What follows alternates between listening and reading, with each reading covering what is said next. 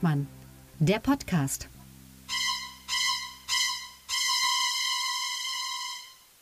Einen wunderschönen guten Morgen, guten Abend, gute Nacht, guten Tag, guten sonst irgendwas, wann ihr uns gerade hört. Liebe Hörenden des schönsten Podcasts aller Zeiten. Vielleicht nicht der beste, vielleicht nicht der klügste, aber auf jeden Fall der schönste Podcast. Und das liegt an den Mitwirkenden dieses Podcastes. Wir haben diese Woche viele, viele, viele, viele kleine Themen für euch vorbereitet, weil in der Welt auch viele, viele, viele, viele kleine Themen passiert sind. Und apropos viele, viele, viele, viele kleine Themen. Ich begrüße in Berlin Tillmann Lucke. Hallo Tillmann. Hallo Sebastian und ich begrüße das größere Thema Sebastian Hengstmann. So, auch schon vom Gewicht her. Ja, war eine krasse Woche. Beginnen möchte ich eigentlich mit dem wichtigsten Thema, was uns alle sicherlich am brennendsten auf den Nägeln liegt. Der Bundeshaushalt 2024 ist verabschiedet worden. Das klingt ja übelst langweilig. Das ist ja immer so, oh, der Bundeshaushalt ist verabschiedet worden. Langweilig. Aber nee. Nein, nur von der Bundesregierung. So. Die echte Haushaltsberatung kommt ja im, im September, dann erste Lesung und dann, das wissen wir noch vom letzten Jahr, kommt das mit diesem Zauberwort äh, äh, Ende November, Anfang Dezember. Was wird es ähm, dieses Jahr sein? Pimmelkopf? Nur zur Erklärung, also es gibt, äh, ähm, ach Mensch, ich wollte mir doch eigentlich ein Schnapsglas hier äh, hinstellen für entsprechende Bemerkungen deinerseits. Ach komm. Nein, also ähm, äh, äh, das ist immer, äh, in der dritten Lesung gibt es, oder in der zweiten Lesung gibt es dann immer ein äh, Codewort, was die Haushaltspolitiker aus dem Ausschuss quasi im Plenum streuen und in jeder Rede dann verwenden und man weiß es noch nicht und man, äh, man wird es erst nach der zweiten oder dritten Rede bemerken, was das denn sein wird. Also das wird wieder spannend, aber aktuell hat es erstmal nur die Bundesregierung diesen Entwurf verabschiedet. Ja. Naja, äh, das Krasse ist, es ist der erste Bundeshaushalt seit zehn Jahren, glaube ich, mit Kürzungen. Ne? Das ist, glaube ich, das Interessante an dem Ganzen. Genau, weil es ja gegenüber den letzten Jahren, äh, wo es ja mehr Ausgaben gab, als ähm, also ja, wo die Schuldenbremse gerissen wurde, die ja äh, beinhaltet, dass man höchstens 0,35 Prozent des Bruttoinlandsprodukts äh, Schulden aufnehmen darf. Ich weiß nicht, wo, das, wo dieser Betrag herkommt, aber so ist es. Und jetzt das werden sich schlaue Finanzwissenschaftler ausgedacht haben. ja, jetzt wird es eingehalten. Ähm, also ja, äh, das ist verbunden mit, einer, mit einigen Kürzungen. Das Elterngeld zum Beispiel wird nicht in der Summe gekürzt, aber in der, in der äh, Anzahl der Leute, die es bekommen. also, jetzt, sprich, wir, äh, also sprich, die Milliardäre kriegen kein Elterngeld. Genau, also das ist jetzt, äh, der Stammtisch freut sich, weil die Reichen wieder für irgendwas bestraft werden. Genau, genau. so kann man es so sehen. Ja, denen geht es ja schon gut genug, die sind ja reich. Also es geht, äh, bisher gab es das Elterngeld ja auch nicht für die Milliardäre, sondern für äh, ein Einkommen bis, also ein zu versteuerndes Einkommen, das ist ja nicht das gleiche wie insgesamt Einkommen, da ziehen wir noch Werbungskosten und so weiter ab und auch die Krankenversicherung. Ähm, äh, von, von ähm, pro Person 250.000 und pro Paar äh, oder pro Paar 300.000 Euro pro Jahr. Und jetzt wird das halbiert auf 150.000 pro Jahr. Mhm. Also die, äh, die über 150.000, die kriegen kein Elterngeld, wobei man da immer dazu sagen muss, das Elterngeld war immer gedeckelt pro Monat 1800 Euro. Maximum. Also es war immer ungefähr zwei Drittel ähm, des Einkommens, was man dann ja nicht mehr hat, wenn man diese Monate nimmt. Äh, und ähm, aber gedeckelt auf 1800. Also das heißt, alle, die ein Einkommen von über 150.000 Euro als Single haben, kriegen kein, sind nicht mehr elterngeldberechtigt. Ja. Es geht hier wieder nur gegen die Grünen Wähler. Merkst du das?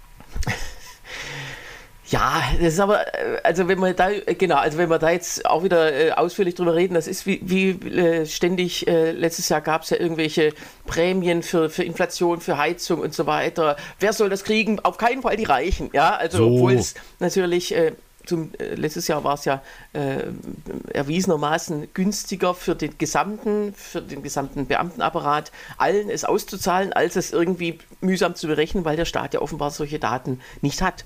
Und ähm, jetzt ist es anders. Jetzt ähm, wird das, das Elterngeld wird ja sowieso nach dem Einkommen berechnet. Also diesmal liegt es wohl vor. Ja, aber pass auf, ich kenne ein paar, ich kenne tatsächlich ein paar Leute, die über die über bestimmten Einkommensgrenzen liegen und die beantragen sowas einfach nicht, weil die da keinen Bock drauf haben.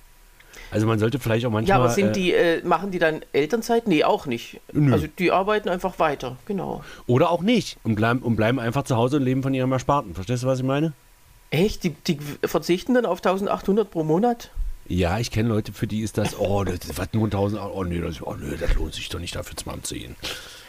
Okay, ja, äh, vielleicht sollte man es diesen Leuten auch tatsächlich wegnehmen. Das ist. Äh, ja, nee, also die, die ne, muss eh man ja nicht, nehmen. weil die nehmen es ja nicht. Ja, stimmt. Aber ja, jetzt ist halt die Frage, äh, äh das, ähm, das äh, kam auch gestern in der Berichterstattung, die letzten Tage in der Berichterstattung, ähm, das ist ja keine Sozialleistung. Und der, der gemeine linke Stammtisch-Mensch äh, denkt immer, alles sei Sozialleistung und alles sei nur für die Armen da. Hm. Und das ist ja ausdrücklich nicht der Fall, von Ursula von der Leyen eingeführt worden, äh, sondern es soll sollen alle Schichten animiert werden, Kinder zu kriegen. Naja, das hat genau. ja auch funktioniert. Und vor allem auch in Elternzeit. Es sollen ja vor allem die Männer motiviert werden, auch in Elternzeit ja. zu gehen. Das ist ja das Hauptding, was dahinter steht. Genau, und äh, die meisten Männer nehmen heutzutage ja auch ganz genau zwei Monate, weil mehr nicht erlaubt ist. Das ist ja so nicht wahr, sondern es sind maximal 14 Monate insgesamt erlaubt. Und ähm, ein Ehepartner darf aber maximal zwölf nehmen, um ja. eben auch den zweiten Ehepartner zu motivieren, wenigstens zwei Monate in Elternzeit zu gehen. Das machen übrigens tatsächlich ganz oft die Männer. Ich kenne aber auch schon Fälle, wo es umgekehrt ist. Naja, die gibt es ja, aber es ist natürlich von Anfang an äh, diese Regelung gewesen, 14 Monate aufgeteilt in höchstens zwölf und äh, also oder ja, höchstens zwölf Monate pro Person. Ähm, das war, glaube ich, aus meiner Sicht von Anfang, also am Anfang war es fortschrittlich, aber äh, der Denkfehler war halt, dass es dann genauso aufgeteilt wird. Und dann müsste eigentlich sagen, es gibt höchstens sieben Monate pro Person und in der Summe sind es dann bis zu 14. So, so wäre dann. Genau. Dann kann man es ja, ja, immer noch so gestalten, wie man es macht. Und ich sag mal so, diese Deckelung von 1800 Euro, die galt schon zu der Zeit, wo ich, wo mein erstes Kind auf die Welt gekommen ist. Und die ist ja, wird jetzt zwölf ich würde langsam auch mal über die Höhe des Elterngeldes nachdenken. Ach so, die Summe war immer die gleiche? Immer 1800 Euro Maximum. Und das war vor zwölf Jahren. Und ich weiß nicht, ob Frau von der Leyen schon mal, das, also die ist ja nicht mehr Familienministerin, aber das, das Wort Inflation, auch das würde ich mal anpassen. Weil es werden ja immer weniger, die dann sagen, okay, für das Geld ja. äh, bleibe ich zu Hause. Das ist halt immer das Problem, wenn so feste äh, Beträge in Gesetzen stehen. In den meisten dieser Gesetze äh, im Sozialgesetzbuch stehen ja einfach irgendwelche Beträge drin und da muss der Gesetzgeber immer, erst recht, wenn es jetzt gerade so weit nach oben geht mit der Inflation, äh, muss immer so ein bisschen durchpflügen und gucken, was, was steht da eigentlich. Oder äh, äh, weiß nicht, kann man grundsätzlich sagen, das wird, wird angepasst nach der Inflation oder nach dem so und so Warenkorb. Ja, also Na, du kannst ja im Prinzip reinschreiben, einen Gegenwert von 1800 Euro im Jahr 2005 und passt sich aufgrund der Inflationsrate so, automatisch könnte man an. Machen, das passiert Näheres regelt Paragraph so und so. Genau. Ja, also äh, wie gesagt, das ähm, ist halt jetzt so, muss man nicht toll finden, weil, äh, weil es halt wirklich in einer gewissen Mittelschicht dann eben auch dazu führt, dass dieses Elterngeld wegfällt. Und, und das zeigen ja alle Studien, äh, äh wenn man, wenn ein Paar irgendwelche finanziellen äh, äh, Nach- oder Vorteile in einer Entscheidung sieht, dann, dann geht dann, dann handelt man danach. Heißt, es wird in Zukunft, werden in Zukunft gerade in der Mittelschicht wahrscheinlich ein paar mehr Frauen doch ähm, unbezahlt einfach zu Hause bleiben. Oder es werden weniger Kinder geboren. Ja, das weiß ich nicht. Ich glaube, der Kinderwunsch ist tatsächlich nicht. Also es gab äh, Ende der äh, Ende der Nullerjahre gab es ja so einen kleinen äh, Kinderaufschwung, aber ob der jetzt zwingend nur mit dem Elterngeld zu tun hatte oder auch andere Faktoren, äh, das weiß ich nicht. Also Daran, naja, sollte glaube, man, die, kleiner die, Tipp, äh, daran sollte man tatsächlich seine Entscheidung nicht festmachen an diesen 1800. Sagte der erfolgreiche Vater Tilman Lucke. Ja, also ich meine, man darf sich ja entscheiden, aber dieses Argument sollte doch das kleinste Nein, sein. Nein, natürlich nicht. Natürlich nicht. Es geht einfach darum, dass, dass die Geburtenrate bei uns im Osten war das ja wirklich so, dass die wirtschaftliche Not, die ja wirklich nach der Wende herrschte, also gerade in den ersten zehn Jahren nach der Wende, ging ja so, ging ja so ab 92 ging das ja hier gerade bei uns in Sachsen-Anhalt steil bergab. Mhm. Und wir haben natürlich ganz viele gesagt, ich, ich, ich, ich kann jetzt keine Kinder in die Welt setzen. Und das, das ging so mit, mit Rot-Grün, ja. ging das so langsam los, dass die Leute sich der äh, Konsequenzen des Geschlechtsverkehrs wieder etwas positiver gegenüberstanden. Ja, letztlich mit, mit den Hartz-IV-Reformen ja sogar, die ja äh, gerade im Osten nicht ja. so beliebt waren. Da genau. gab es mal so eine äh, Sabine Christiansen-Sendung, wo Reinhard Höppner. Die Älteren werden sich erinnern an Sabine Christiansen. Und die noch Älteren an Reinhard Höppner. So. Äh, äh, Ministerpräsident von Sachsen-Anhalt, der saß da in so einer Talkshow und da wurde so gelästert. Ja, der Osten, Mecklenburg-Vorpommern, so ganz, äh, äh, Schlusslicht. Und dann sagte er: Nee, sorry, also äh, wir sind gerade Schlusslicht. ich muss die Kollegen da in Schutz nehmen, ja. Ja, mein, mein Vater hat damals immer auf der Bühne gesagt, wenn Landtagswahlen waren, wir wählen nicht, um die rote Laterne loszuwerden, wir wählen nur, wer die rote Laterne halten darf.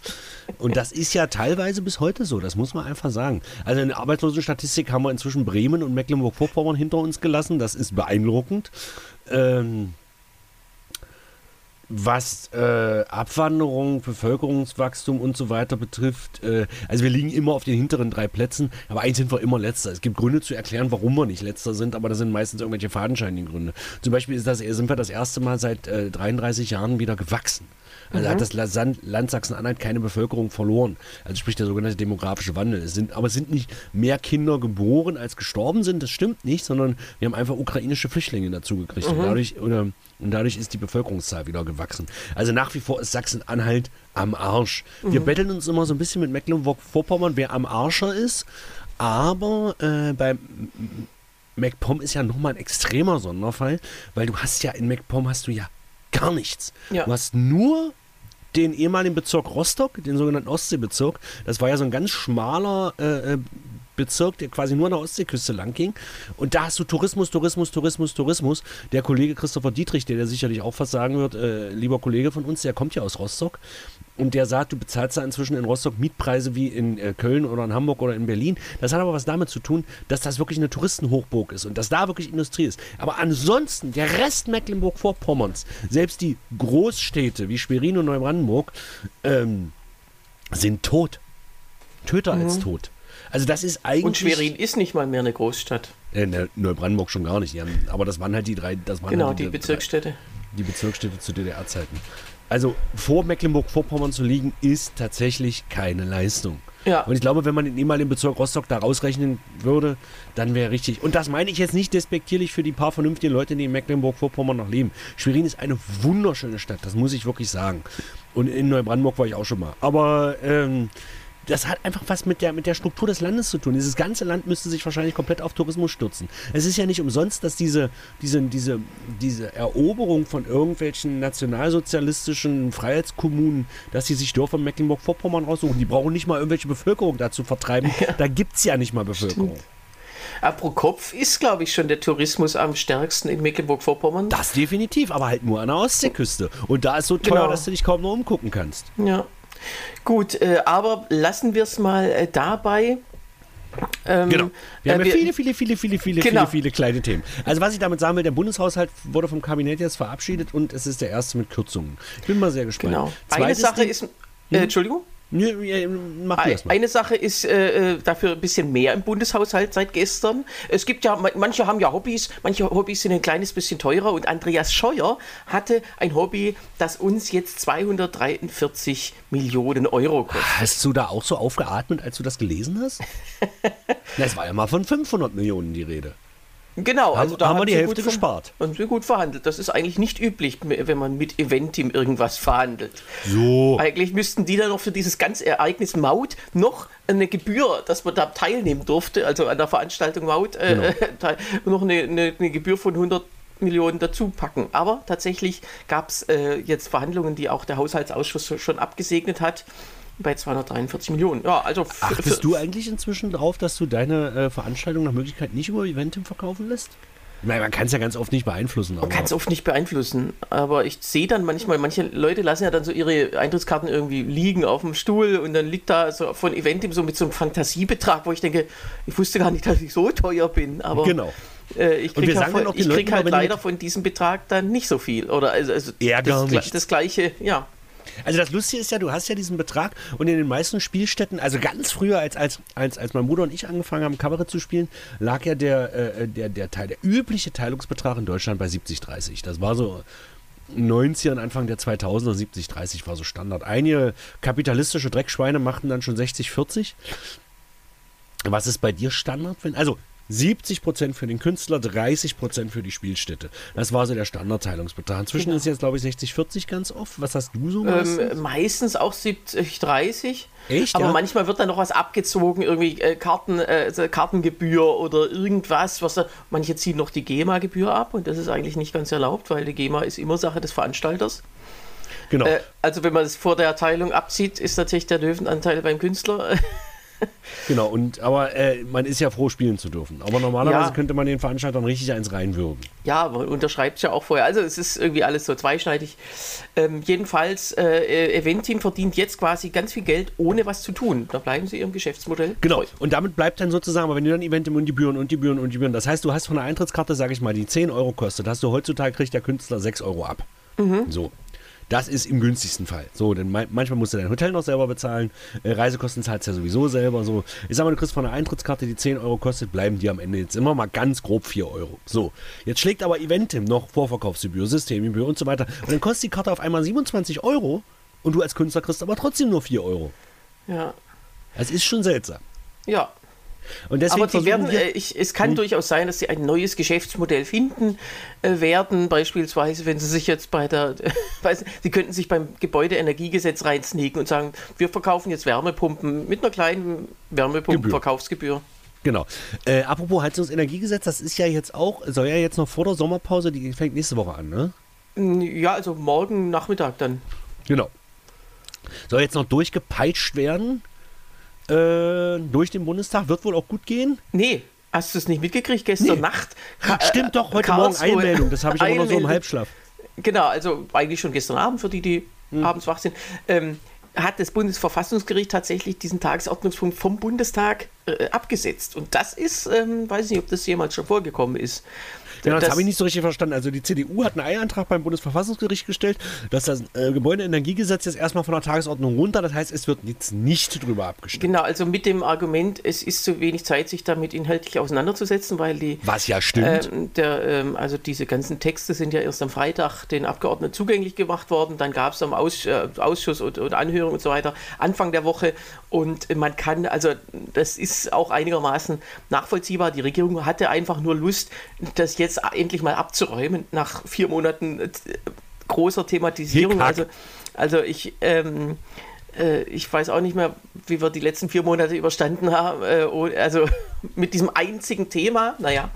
Und, ähm, äh, und das, da wollten die unbedingt jetzt den Deckel zumachen, morgen mhm. auf der Tagesordnung. Das ist jetzt ähm, gestrichen. Es gibt natürlich die Möglichkeit, eine Sondersitzung einzuberufen in, in der Sommerpause. Das mögen die Abgeordneten sehr gern. äh, dann aus dem Urlaub irgendwie rausgezogen werden oder was. Äh, das wird sicher, das wird wahrscheinlich nicht passieren, weil so dringend ist es dann auch wieder nicht. Es soll ja am Januar sagen, in Kraft treten. Also, das wird im September, wird das auf die Tagesordnung wieder kommen und dann ist gut. Genau. Und äh, deswegen, äh, so ist das halt jetzt und da freuen wir uns noch mal über weitere und ich glaube tatsächlich, Monate wenn ich das mal sagen darf, dieses Gesetz ist hauptverantwortlich im Moment für dieses, für diesen, für dieses extreme Umfragehoch oder zumindest symbolisch steht es dafür. Ja, dann gibt es also äh, Anfang September dann für die AfD nicht mehr 20, sondern 24 Prozent. Ja, aber das ist einfach so, ja. Weil mhm. es kommt ja bei der, also dieses Gesetz ist ja relativ kompliziert. Wie jedes deutsche Gesetz, aber. Und bei den aber Deutschen immerhin, kommt an. Ja, und bei den Deutschen kommt halt nur an, der Habeck will mir jetzt die Gasheizung rausreißen. Aber immerhin, das, äh, das Gesetz, wie es jetzt ist, also in der ähm, Ausschussfassung, das hat ja sogar den Segen von Monika Gruber. Die hatte ja eine zweite Demo abgesagt, weil sie gesagt hat, jetzt finde ich es in Ordnung. Also, ich meine, das, letztlich kann man sich die zweite und dritte Lesung auch sparen. Dann gibt es einfach an Monika Gruber und die sagt, so ist es. Aber ich finde das ja total krass. Was steht in diesem Gesetz drin? In diesem Gesetz steht drin, dass bei Neubauten, bei, bei, bei Sanierungen, bei Wiedereinbau von Heizungen soll kein Gas mehr verbaut werden. Ja. Jeder Typ, meiner Meinung nach, der, wenn der Neubau sich eine Gasheizung einbaut, müsste ja sowieso, also das ist ja behandlungsbedürftig in meinen Augen. So. Ich weiß nicht, vielleicht Andreas Scheuer, der ist ja mit großen Beträgen gewohnt zu rechnen, aber okay, alle anderen sollten aus Eigeninteresse das nicht tun, ja. So, und das steht jetzt in diesem Gesetz. Und du darfst sogar wenn du deine Heizung reparierst oder sanierst oder du, selbst dann darfst du ja theoretisch nur irgendwie gibt es Möglichkeiten, deine scheiß Gasheizung zu behalten. Weißt du, warum ich meine Gasheizung noch nicht ausgetauscht habe? Weil Warum? ich die erst vor zehn Jahren habe einbauen lassen und es wirtschaftlicher Irrsinn wäre. Aber ich werde nie wieder in meinem Leben eine Gas, eine Öl oder sonst irgendwas Heizung ja. hier einbauen. Ich habe sogar kurzfristig schon überlegt, mir eine Wärmepumpe hier anzubauen, weil in der Siedlung, wo ich wohne, sieht man ja schon einige Außenventilatoren an den Häusern dranhängen. Wobei, was jetzt auch total interessant ist, es geht jetzt der große Wärmepumpenklau um. Mhm. Es gibt, kommen, kommen Spitzbuben, die sich nachts an Häuser anschleichen und Wärmepumpen abbauen, weil ich eine Unverschämtheit finde. Ich finde Diebstahl ja an sich schon eine Unverschämtheit, aber wie kann man denn den Leuten die Heizung klauen? Also mal bei aller Liebe. Egal.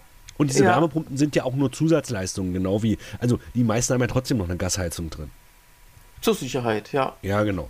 falls okay, falls Nord Stream 1 wieder aufgemacht wird, kann man es ja. nochmal verwenden, ja. Und die Leute glauben aber wirklich, dass die Grünen jetzt kommen und, und, und, und ja. dir die Heizung aus der Wand reißen. Ja, und dann wahrscheinlich halt nicht mal das Gas versiegeln. Verstehst du? Und dann hast du Gas, Gas, Gas, hast Gas im Haus hier. ja, also äh, es ist, äh, ich glaube, die also äh, es gibt ja, Habeck sagt, ja, also das Gas wird in fünf, sechs Jahren unbezahlbar werden. Und das. Vermutlich war er damit sogar recht. Ja, aber der Reflex ist, das glauben wir erstmal nicht. ja. So, also äh, das, das darf nicht teurer werden, also was nicht sein darf, kann auch nicht sein. Genau. Und, äh, und ich will es weiter benutzen. Und stattdessen, also es gibt ja seriöse äh, Vermutungen, seriöse Prognosen, was, äh, was das Gas dann kosten wird. Genau. Und äh, klar, es gibt jetzt die LNG-Terminals und so weiter, aber das ist ja prinzipiell einfach teureres Gas als das genau. bisher äh, von Russland, äh, weil es ähm, ja weit unter dem, also es war ja letztlich immer ein Freundschaftspreis von Russland, mit aus Eigeninteresse natürlich. Äh, aber dann gibt es halt jetzt nicht mehr. Und dann wird man allein aus diesem Grund schon wissen, dass es teurer wird. Naja, gut, also sollen die Leute machen und sollen sie sich ärgern, beziehungsweise, aber dann, das Schlimme ist ja dann, wenn sie dann in fünf Jahren noch Gas haben oder wieder eine Gasheizung und dann denken, oh, shit, das ist ja teurer geworden. Wer wird dann aus deiner Sicht schuld sein?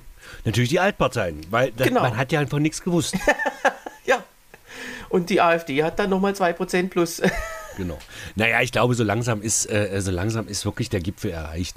Also hoffe ich zumindest. Mhm. Also die NSD, das Maximum, was die NSDAP in den 40er Jahren gekriegt hat, also Anfang, also Ende der 30, nee, Anfang der 30er Jahre, Entschuldigung, waren ja 42 Prozent. Das war ja das absolute Maximum, was die NSDAP, was für Weimarer Verhältnisse extrem gut war, weil so viel für eine einzige Partei war schon extrem gut, das muss man wirklich sagen.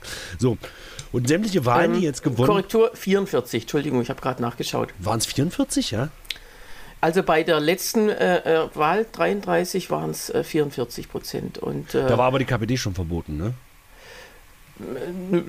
Nö, die war drin, aber die hatte ja, die konnte ihre Mandate dann nicht antreten, weil die verhaftet waren. Aber äh, also die durfte man wählen, die haben 12 Prozent bekommen. Ah, okay. Egal. So. Und ich, äh, sämtliche Wahlen, die jetzt gewonnen wurden, sowohl dieses, äh, dieses Bürgermeisteramt in Ragun-Jesnitz als auch ähm, der, dieser Landratsposten im Landkreis Sonneberg, äh, sind ja effektive Zahl von 30 Prozent. Das sind ja nur 30 Prozent der Wähler. Nun muss man sagen, naja, die Nichtwähler teilen sich ja auch nie. Aber ich glaube, alle, die AfD wollen würden, waren so angefixt, dass das jetzt klappen könnte, ja. dass die auch alle zur Wahl gerammelt sind. Deswegen war auch die Wahlbeteiligung so hoch. Ähm, war natürlich auch unter anderem deswegen so, weil ganz viele zur Wahl gerammelt sind, um die AfD zu verhindern. Aber das maximale Wählerpotenzial liegt hier halt bei 30 Prozent, was ich schlimm genug finde. Ja, Aber dann ja. muss man natürlich auch immer dazu sagen, dass diese 30 Prozent, die die AfD wählen, nicht alles Nazis sind. Da sind natürlich auch strunzdumme Oder sagen wir mal, dabei. Sagen wir mal, äh, sie sind Teilzeit-Nazis. Sie sind halt in dem Moment Nazis, wo sie diese ankreuzen. Wenn bei der nächsten Wahl wieder eine andere Partei dran ist, sind sie keine mehr. So, so würde ich es vielleicht sagen. Darum, ich fiebere so dieser Wagenknecht-Partei entgegen. weil, nee, einfach nicht, weil ich das unbedingt will, sondern einfach, weil ich mal interessieren würde, ja, wie viel die wirklich abgraben. Ein Feldversuch. Ja, das würde mich echt mal interessieren. Ja, also das schauen wir mal. Die Europawahl könnte ja der erste Test für diese Partei dann es sein. Es wird sie nicht geben. Ich glaube nicht, dass die Wagenknecht genug treue Parteisoldaten zusammenkriegt, die die Zeit und ja. Energie in den Aufbau dieser Partei investieren. Auch dazu gibt es ein Update. Die ähm, Landesgruppe Sachsen der Linkspartei, und zwar die komplette, die hat jetzt äh, eine, äh, quasi einen Brief veröffentlicht und gesagt, wir bleiben. Und zwar sogar ihr bester Freund aus Leipzig, wie heißt der? Sören Pellmann. Ha! Ja. Ha! genau, der wird, äh, also weiß nicht, ob das dann stimmt, aber ähm, äh, äh, zum jetzigen Zeitpunkt sagen die alle, äh, nee, wir wollen da nicht mitmachen. Mhm. Äh, das kann natürlich auch dann äh, dazu führen, dass sie, oder mit dazu führen, dass sie das eben dann doch nicht antritt. Ja, also so. wie gesagt, der einzige Grund, warum es nicht klappen könnte, ist ein organisatorischer, ist meine Meinung. Rein inhaltlich wäre die Wagenknecht schon längst weg vom Fenster. Aber es ist ein organisatorischer, die findet nicht genug Leute. Ja, naja, und wie gesagt, sie ist faul. Ich glaube, das ist immer für solche Sachen immer auch ein ganz Ach, trivialer... Ach, ob ich Faulheit unterstellen würde, sie ist eine Diva. Sie hat bestimmte Dinge nicht nötig. naja, Gut. pass mal auf. Jetzt mal, jetzt mal ganz ehrlich, Timon, wenn du dein eigenes E-Piano nicht zur Veranstaltung mitschleppen musst, weil irgendein Klavier. Also, wo ist deine Grenze? Würdest du sagen, du würdest auch auf dem Yamaha PSR 8 ohne, ohne, ohne Anschlagsdynamik spielen? und ohne Pedal und ohne alles, ja. ja? Würdest du das und machen? ohne Taste, äh, wo die Taste C fehlt oder was? Na, dann sagen wir mal, ein Yamaha PSR 8, das hat keine Anschluss, das, das, das hat keine Anschlagsdynamik, keine gewichtete Tastatur und du kannst äh, kein Pedal anschließen. Würdest du darauf spielen oder würdest du dann sagen, ich bringe mein eigenes Piano? Oh, mit? ich habe es gelegentlich schon mal gemacht, sagen wir es mal so. Aber so. Äh, man, äh, die Ansprüche wandeln sich tatsächlich. Ich habe ja immer weniger äh, Lieder tatsächlich am Klavier. Ich kann auch ähm, ähm, Programme spielen, wo kein Ohne Klavier, Klavier. drin vorkommt, wo man Okay. dann eben ein, zwei Lieder austauscht. Äh, ja, passt. Genau. So, und so ähnlich ist das mit der Wagenknecht. Warum soll die ihr eigenes Klavier mitbringen? Ja, das ist so. Du, Tobias und ich, wir haben, ja, wir haben ja komplett alles selber da. Wir haben eigene Technik, wir haben also eine eigene Lichtanlage, eigene Tonanlage und unsere Instrumente haben wir sowieso, Mikrofone, alles. Aber wir versuchen natürlich, wenn es irgendwie geht, das zu nutzen, was vor Ort ist. Und zwar aus einem einzigen Grund. Abbau. Das ist der einzige Grund. Es geht nicht um den Aufbau, nicht ums Einmessen, das Mitschleppen, das ist alles nicht schlimm. Es geht nur um den Abbau. Denn mein Bruder und ich, wir wollen, wir nennen ihn den Telto-Rekord oder Kleinmachnow-Rekord, ich bin mir gerade nicht ganz sicher. Wir haben es mal geschafft, vom Ende einer Veranstaltung, und die war nicht schlecht, das muss ich wirklich sagen, Kleinmachnow war das, glaube ich, es war nicht schlecht, war eine schöne Veranstaltung. Vom Ende der Veranstaltung bis zu dem Zeitpunkt, wo wir den Autoschlüssel drehten, um nach Hause zu fahren, zwölf Minuten zu brauchen.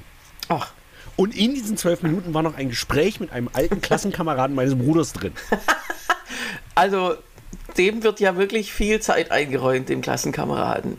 Ja, der musste auch los, aber das war wirklich, das war auch ein Sonderfall. Wir konnten das Auto wirklich direkt hinter der Bühne parken und brauchten alles quasi nur reinzuschieben ins Auto. Und wir, haben, mussten auch nichts aufbauen, wirklich nur unsere Instrumente. Aber das ist der sogenannte Kleinmachnow-Rekord, dass wir nach zwölf Minuten auf dem Heimweg waren. Und nun ist Kleinmachnow ja auch nicht so weit von Egeln entfernt. Also wir waren quasi schneller zu Hause, als wenn wir im Kabarett gespielt hätten. Gut, Egal. ja. Darum geht es nicht. Es geht um die Faulheit von Sarah Wagenknecht. Wir haben ganz, ganz viele kleine Themen und sind jetzt So. schon bei 26 Minuten. Genau, also Äh, es gab äh, von letzter Woche noch klein, äh, ein kleines Ereignis, worüber wir nicht gesprochen haben. Der Mindestlohn wird angehoben. Mhm. So. Und das wurde ja groß kritisiert. Normalerweise bin ich jetzt nicht so der Fan von, äh, oder was immer in den Nachrichten kommt oder in den äh, Kommentaren, dann heißt es 41 Cent mehr Mindestlohn, davon kann man sich ein Brötchen kaufen. So, das ist natürlich vollkommener Unsinn, denn man arbeitet ja 40 Stunden die Woche, man wird sich aber pro Woche kein 40 Brötchen kaufen. Naja, manche Das ist schon. genauso wie, wenn man, wie dass man im Saarland nicht 600.000 Mal Fußball spielt, weil es 600.000 Fußballfelder oder wie, Genau. wie viel auch immer ist. Also solche Vergleiche sind beschissen, weil es immer sagt, oh, der Staat ist so geizig, da sollen wir was drüber wachsen lassen. Genau. Und ähm, Soll uns ja mal ein paar Gelder geben? ja, und es ist also immer, eigentlich müsste der Staat mal, also auch Hartz IV oder so, oder Bürgergeld, äh, mal einfach nicht erhöhen, weil dann gibt es auch keine dämlichen Vergleiche, die dem Staat Geiz unterstellen. Genau. Äh, es geht ja immer nur um den Inflationsausgleich.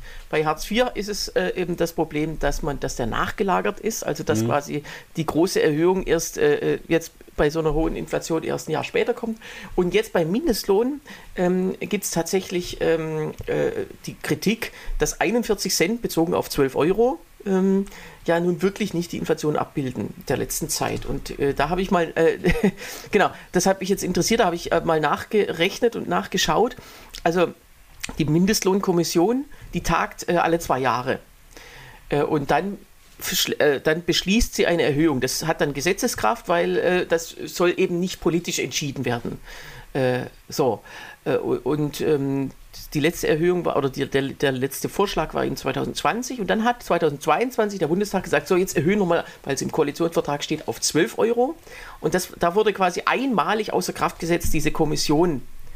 Äh, und ab da sollte sie dann, da wurde dann ein Jahr dazugegeben, also dann quasi 2020 auf 23, drei Jahre Pause, das nächste Mal dann wieder 25 nach zwei Jahren. So.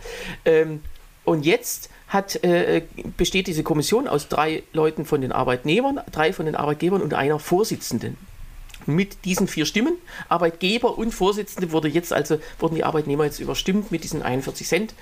Ähm, äh, weil, und das ist tatsächlich äh, äh, sehr seltsam, die haben sich nicht an den 12 Euro orientiert, sondern an den 10,45 Euro, die es vor der außerplanmäßigen Erhöhung waren. Die sagen, ja, was wir zuletzt beschlossen haben, das nehmen wir als Maßstab. Ist auch alles völlig in Ordnung. Pass auf, jetzt, jetzt, jetzt tönt ja mein äh, Parteivorsitzender, der Lars Klingbeil, tönt ja jetzt schon wieder rum, wir müssen eigentlich auf 14 Euro hoch. Das ist das Schöne, das kann die Politik immer fordern, weil das ist ja wirklich, das zahlt nicht der Staat. Also auch teilweise, der Staat hat ja Angestellte, sondern das zahlen ja die Arbeitgeber. Also Ja. ich zum Beispiel. Muss ich aber auch dazu sagen, Mindestlohnerhöhung hin und her. Wer tatsächlich in diesen Zeiten noch Leute findet, die für den Mindestlohn arbeiten und gute Arbeit machen, Herzlichen Glückwunsch. Also ich habe bei mir im Unternehmen habe ich tatsächlich, soweit ich weiß, niemanden, der für Mindestlohn arbeitet. Weil äh, dafür würde auch keiner mehr für einen. ein- Es ist Ja. jetzt nicht, dass wir 5 Euro über Mindestlohn zahlen oder so, weil wir haben ja wirklich Pauschalkräfte gerade an der Gastronomie. Ähm, aber es betrifft uns trotzdem, glaube ich. Aber es ist einfach so, also wer noch für Mindestlohn beschäftigt, toi, toi, toi.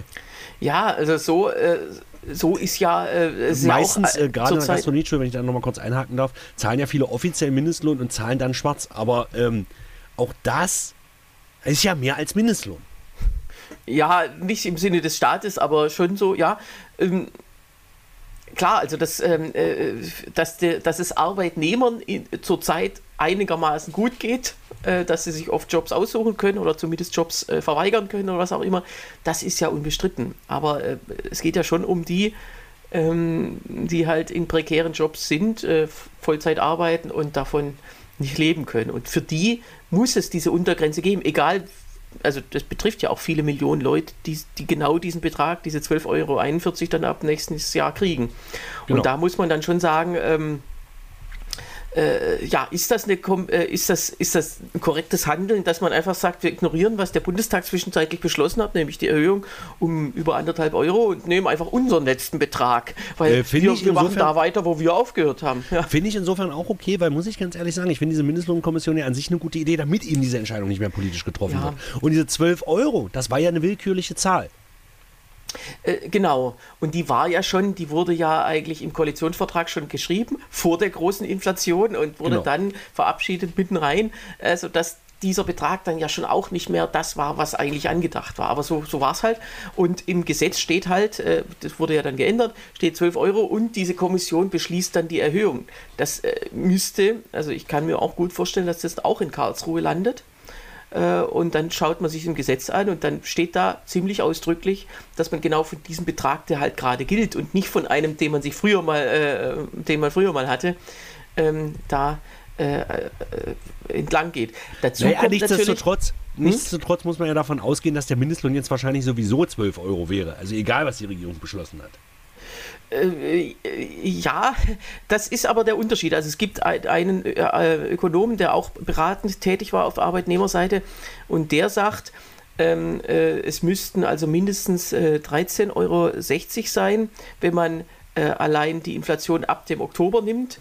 Und äh, wenn man also jetzt äh, ja, wenn man diese äh, 12 Euro nicht einpreist, sondern 10,45 Euro, dann, dann wird es trotzdem, also es ist trotzdem weniger als gedacht, weil man kann ja sich dann auch immer aussuchen, welche Prognosen für die künftige Inflation, also man weiß ja noch nicht, was Ende dieses Jahres dann die Jahresinflation sein wird.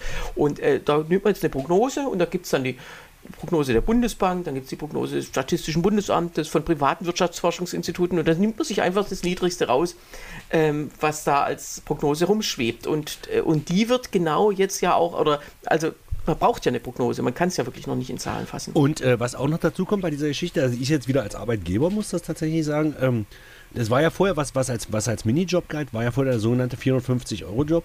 Das ist jetzt ein 520-Euro-Job nach der Erhöhung des Mindestlohns, weil, äh, und ich sehe das auch bei uns, du kannst ja, wenn du 400, wenn du den Mindestlohn auf 12 Euro anhebst, dann müssten die einfach für das gleiche Geld weniger arbeiten. Also haben die jetzt diese Zuverdienstgrenze sozusagen auf 520 Euro. Die müssen ja. also jetzt nach der nächsten Mindestlohnerhöhung theoretisch auf 560 Euro erhöhen. Ja, also das ist natürlich auch, äh, im, im, Gesetz steht es ja nicht als 520 Euro Job drin, sondern das ist im Volksmund und dass der immer äh, laut, äh, laut Stoiber im, im ersten TV-Duell mit Schröder war das ja mal ein 36 Mark Job. Also, und, und Schröder hat dann suffisant 630 korrigiert. Also äh, das ist halt so. Äh, wenn man sowas nach, nach Beträgen benennt, ist das ja, deswegen heißt ja das Deutschland-Ticket auch Deutschland-Ticket und nicht 49-Euro-Ticket. Genau. Weil es nicht mehr so lang so heißen wird. Genau. So, und es wird es äh, auch nicht mehr lange geben. Genau, äh, wir bleiben beim Geld. Ich habe noch eine Sache, bei, bei, nur auch beim Bundesverfassungsgericht ist diese Woche verhandelt worden, äh, die NPD mal wieder. Die, äh, die Heimat. Die Heimat, genau. Die NPD hat sich umbenannt, was immer das auch bringen soll. ja, aber ja, jetzt gibt es die böse NPD nicht mehr. Ähm, genau, und die ist ja, also es, es, gibt eine lange Vorgeschichte. 2017 hat das Bundesverfassungsgericht einen sehr langen, äh, äh, einen sehr langen Prozess beendet zum Thema NPD-Verbot. Und da hieß ein sehr salomonisches Urteil, die NPD ist zwar verfassungswidrig, aber sie ist zu unwichtig, um verboten zu werden. So, Frage Etwas seltsame ist, Argumentation, aber. genau, gut. Frage ist, was macht man dann, wenn sie äh, wichtiger wird, aber auch verfassungswidrig ist. Aber ja, man, ähm, wenn dann keiner dieses Verbot beantragt, weil man wieder Angst hat, dann zu scheitern. Also jedenfalls, so gibt's. Und die haben aber ähm, dem Gesetzgeber die Möglichkeit eröffnet, so einer Partei, deren Verfassungswidrigkeit festgestellt wird, ähm, dass ähm, äh, die staatliche Parteienfinanzierung zu entziehen. Das ist dann passiert im Bundestag 2017, äh, 18 äh, wurde das dann äh, in die Wege geleitet, sogar über eine Grundgesetzänderung. Äh, Hat die der, AfD dem zugestimmt? Das weiß ich nicht, das kann ich nächste Woche nachliefern. Das würde mich echt mal interessieren, ob die AfD dem zugestimmt hat. Du weißt, ich bin eine Servicekraft, ich werde, das, ich werde dir das erzählen. Wir sind ja auch ein Service-Podcast in dem Sinne. genau. Und ähm, also da gab es eben diese Änderung und äh, die, die, der, äh, die Prozedur sagt, also äh, die Verfassungsorgane oder eins davon, darf beantragen beim Bundesverfassungsgericht die Feststellung einer äh, äh sozusagen Finanzunwürdigkeit. Das, denn äh, allein das Urteil zur NPD von 2017 ist da keine Grundlage, sondern das müssen sie jetzt noch einmal neu verhandeln. Und zwar schon nach sechs Jahren. Also das ist wirklich Wahnsinn. Ähm, äh, und dann kann man die Verfassungswidrigkeit für sechs Jahre beschließen und dann wieder neu. Also das heißt, ich habe mal nachgeschaut, die NPD bekommt aktuell keine Bundesmittel mehr weil sie eben bei Wahlen zu schlecht abschneidet. Man kriegt ja nur Geld, wenn man in, äh, im, im Bund über 0,5 Prozent liegt, also bei Bundes- und Europawahlen und bei Landtagswahlen über 1 Prozent. Und das war eben zuletzt äh, 2011 äh, in äh, nee, 2016 in Sachsen-Anhalt und Mecklenburg-Vorpommern so. Seit diese Landtage aber nicht mehr, äh, also nochmal neu gewählt wurden, 2021 gibt es eben kein Bundesland, in dem die NPD über dieser Schwelle liegt. Sie haben also seit 2017 äh, bis, bis 20 2,5 Millionen Euro bekommen. Mhm. Allein wegen, dieser, wegen dieses langen, also wenn jetzt das Verfassungsgericht höchstwahrscheinlich beschließt, äh, dass die eigentlich nichts mehr kriegen sollten, dann ist das für den jetzigen Zeitpunkt ziemlich scheißegal, weil sie genau. zurzeit sowieso nichts kriegen, weil sie ja zu unwichtig sind.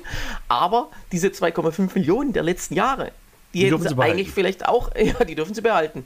Also da muss man wirklich sagen, äh, das ist wirklich Deutschland äh, at its best. deutsche Bürokratie und deutsche Verfahrensdauer at its best. Genau. Das muss aber eben auch immer gründlich ausdiskutiert werden. Ja. Und wir dürfen bitte die Kaffeepause um neun nicht vergessen. Und jetzt waren sie ja nicht mal da bei ihrem, bei dem Prozess. Die haben ja ihre, äh, ihre beteiligten Bank einfach leer gelassen. Äh, ja, da muss man sich mal vorstellen, das ist ja Wahnsinn. So, äh, das hätte man ja, wenn man das gleich gewusst hätte, da hätten wir ja sagen können, okay, wenn ihr nicht dabei sein wollt, wenn wir über euch beschließen, dann machen wir es gleich. Aber wie, so läuft es ja halt nicht. Okay, also das nur äh, so äh, zu diese 2,5 Millionen, die kommen also zu den 243 Millionen vom Scheuer noch oben drauf. Für gute Zwecke Geld ausgeben. Das kann die Bundesregierung. Ach, naja. So, ähm, dann Was haben, wir noch? Ähm, äh, ja, also kleine Nachträge. Die, äh, also in Bremen gibt es jetzt Rot-Rot-Grün seit gestern. Also wieder, immer noch haben wir ja nach der Wahl darüber geredet und seitdem fiel das aus irgendwelchen Gründen aus unserem Augenwinkel heraus. Und wir wissen, Quodlizet Jovi, Otlizet Bovi oder so ähnlich. Ja, egal. Genau, Andreas Bovenschulte alias Bovi ist jetzt dabei.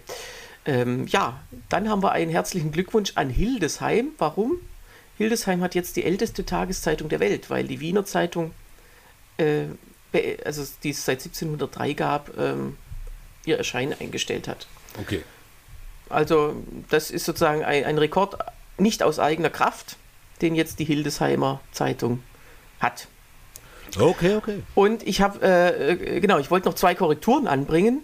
Äh, letzte Folge habe ich erzählt, äh, hast du erzählt, genau, ich will dich korrigieren, ähm, dass Deutschland bei äh, großen Turnieren noch nie auf dem vierten Platz der, äh, im Gruppen in der Gruppenphase war, aber ja, Erich, Ripp, sowas angedeutet, ja. Erich Ribbeck hat es tatsächlich geschafft. 2000, aber Platz 4, ja, 2000. Platz 4, ja.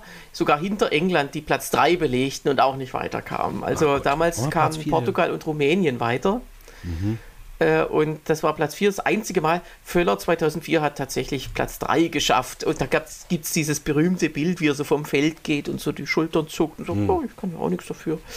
Aber hm. immerhin, Rudi Völler bis heute erfolgreich Aber es war nur DFB bei Europameisterschaften, das muss man dazu sagen. Es war sowohl äh, 2000 eine Europameisterschaft als auch 2004 eine Europameisterschaft. Ja, es war, genau. Es war keine Weltmeisterschaft.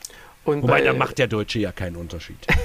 Und wir wissen, die Finalpaarungen der letzten Jahre waren ja ganz oft Europameisterschaften. Ja, das stimmt. Also zumindest die Halbfinalpaarungen. Und ich Ja, habe vom. NATO-Manöver gesprochen, äh, das, äh, äh, also das jetzt da im letzten Monat stattfand. Und das stimmt äh, nicht. Es war kein NATO-Manöver, es waren also fast nur NATO-Staaten dabei.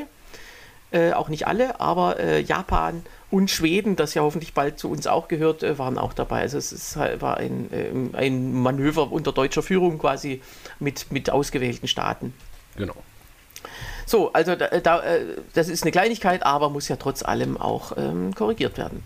Genau. So, wir reden heute nicht mehr über die Kollegin Christine Preyon. Das wäre Wen nämlich das unsere. interessiert, empfehle ich den Podcast H2 so, meine sehr verehrten Damen und Herren. Da haben wir da nämlich schon intensivst drüber gesprochen. Ja, Weil ich also nur sagte, das wäre nämlich auch die Rubrik äh, Sebastian und Tillmann bashen eine ehemalige Kollegin. Also das ist einfach immer dasselbe. Irgendwelche, man fühlt sich irgendwie schlecht behandelt und, und driftet dann ab, kriegt dann Applaus von Leuten, die man angeblich nicht haben will, von Impfgegnern Genau. und von Ukraine-Hassern und so weiter. Also das passt ja irgendwie alles immer zusammen. Deswegen, wir ich möchte an der Stelle vielleicht sein. mal einen Satz zitieren, den sie im Spiegel-Interview, ich weiß nicht, ob es ein Interview, aber zumindest habe ich, im Spiegel gelesen, dass sie sagt, mir ist schon klar, dass ich sowieso falsch verstanden werde. Und das ist geil, egal was ihr macht, sagt immer von vornherein, mir Ja. ist klar, dass ich sowieso falsch verstanden werde. Geht fremd und sagt von vornherein, mir ist klar, dass ich hier sowieso falsch verstanden werde. Äh, Genau, also es war nicht im Spiegel, sondern im Kontext. Das ist so eine schwäbische Widerstandszeitung, also sozusagen äh, aus Ah, dieser ba Bahnhofsbewegung, zitiert. genau, aus dieser Bahnhofsbewegung Stuttgart 21 äh, in, entstanden. Ähm, die sind nicht in allen Themen so, äh, so bestimmt, aber jetzt äh, haben sie ihr mal eine Bühne geboten. Sie sagte ja, ähm, ja, ich habe jetzt irgendwie äh, gesundheitliche Probleme. Äh, es kann sein, dass es von der Impfung kommt, es kann aber auch sein, dass es von der Corona-Infektion kommt. Aber sicherheitshalber behaupte ich einfach mal, das wäre eine Impf, äh, ein Impfschaden. Postwack, ich finde das Wort allein schon toll. Genau, aber das ist natürlich, äh, das zeigt, äh, ähm, wes Geistes Kind sie ist. Also äh, sie hätte sich ja nicht, das ist ja das Dumme, weil die Impfgegner können es ja auch nicht so toll finden, dass sie ja irgendwie damals schwach geworden ist und ähm, mitgemacht hat bei der Impfung. impfen lassen, genau. Aber gut, äh, wie gesagt, wir wollen eigentlich nichts reden und deswegen lassen wir es auch. Ich habe übrigens jetzt neulich im Kino gesehen, da hat sich so ein alter Mann so durch die durch lauter Schwierigkeiten gekämpft, gegen, gegen irgendwelche Nazis gekämpft und dann habe ich gemerkt, es war gar nicht Indiana Jones, sondern es war einfach äh, Joe Biden. Ah, das hast du im Kino gesehen. Okay, aber alles gut. Naja, irgendwie muss man den Gag noch verfeinern, also ich werde so. mal dran arbeiten. Bist du ein regelmäßiger Kinogänger? Leider nicht. Äh, hast du diesen Indianer ges- gesehen? Nein, oder? natürlich nicht. Ich muss aber auch dazu sagen, ich bin jetzt auch nicht so ein riesen Indiana Jones-Fan wie die meisten. Wer ist das überhaupt? Also Genau. das ist doch Wahnsinn. Wie kann sowas acht Teile haben? Äh, fünf. Ähm, was ich jetzt aber überlege, ich werde ja im, Janu äh, im, im, im September mit, dem guten, mit, mit, mit meinem lieben Kollegen Lars Johansen aus Magdeburg ein Programm machen, das heißt Klappe das Letzte, weil wir beide ziemliche Filmnerds sind. Und ich bin jetzt schon am überlegen, eine Szene zu schreiben, weil wir, wir überlegen, ob wir, ob wir Filme nachstellen oder irgendwie das Thema Politik und Filme miteinander in Beziehung setzen. Und ich werde wahrscheinlich eine Szene schreiben, die, wo es wirklich um Indiana Jones geht und sagen, er darf sich nicht mehr Indiana Jones nennen. Er muss sich American Native Jones nennen. Ja, klar. Ja, das geht ja eigentlich nicht mehr. Geht Wobei gar ja nicht. der Und der Name ganze Indianer nicht Bundesstaat. mit Genau. Der Bundesstaat Indianer, der, der muss gestrichen werden von der Landkarte. Genau. Ja. So, äh, damit, mit dieser, mit dieser Petition wollen wir schließen. Genau. Und äh, äh, wenn, ihr, wenn ihr schreiben wollt, wie, was ja auch diesmal wieder äh, unglaublich erfolgreich gelungen ist, schreibt bitte an lucke.hengstmanns.de eine E-Mail oder kommentiert direkt auf unserer Homepage lucke.hengstmanns.de unter dieser Folge, liebe Zuhörenden. Ansonsten äh, wünsche ich euch äh, eine schöne Woche, ein schönes Wochenende, äh, schön was auch immer. Und wir hören uns nächste Woche wieder. Tillmann, auch dir wünsche ich, entschuldige, ich muss hier gerade ganz kurz, gut. Auch dir wünsche ich eine schöne Woche. Wir hören uns nächste Woche wieder. Bis dann. Tschüss. Bis dann.